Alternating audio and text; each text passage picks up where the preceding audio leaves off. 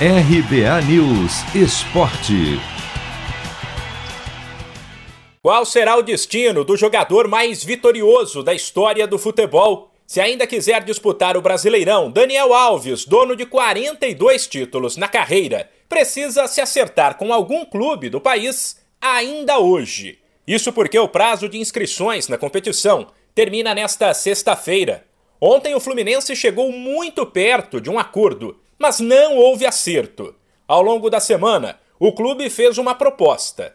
Daniel Alves apresentou uma contraproposta, o clube fez uma segunda oferta para tentar se aproximar do que queria o jogador, com prazo de definição para esta quinta-feira. E o lateral, de 38 anos, disse não.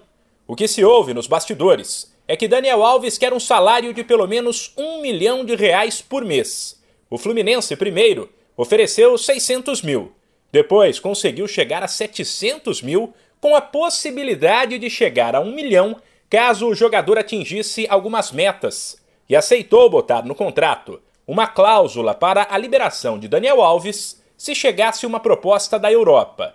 Não foi suficiente para o lateral, que está sem contrato livre no mercado e, portanto, pode negociar com qualquer clube.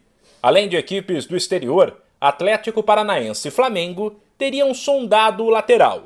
Daniel Alves quer jogar a Copa do Catar no ano que vem e entende que permanecer no futebol brasileiro pode lhe dar uma boa vitrine.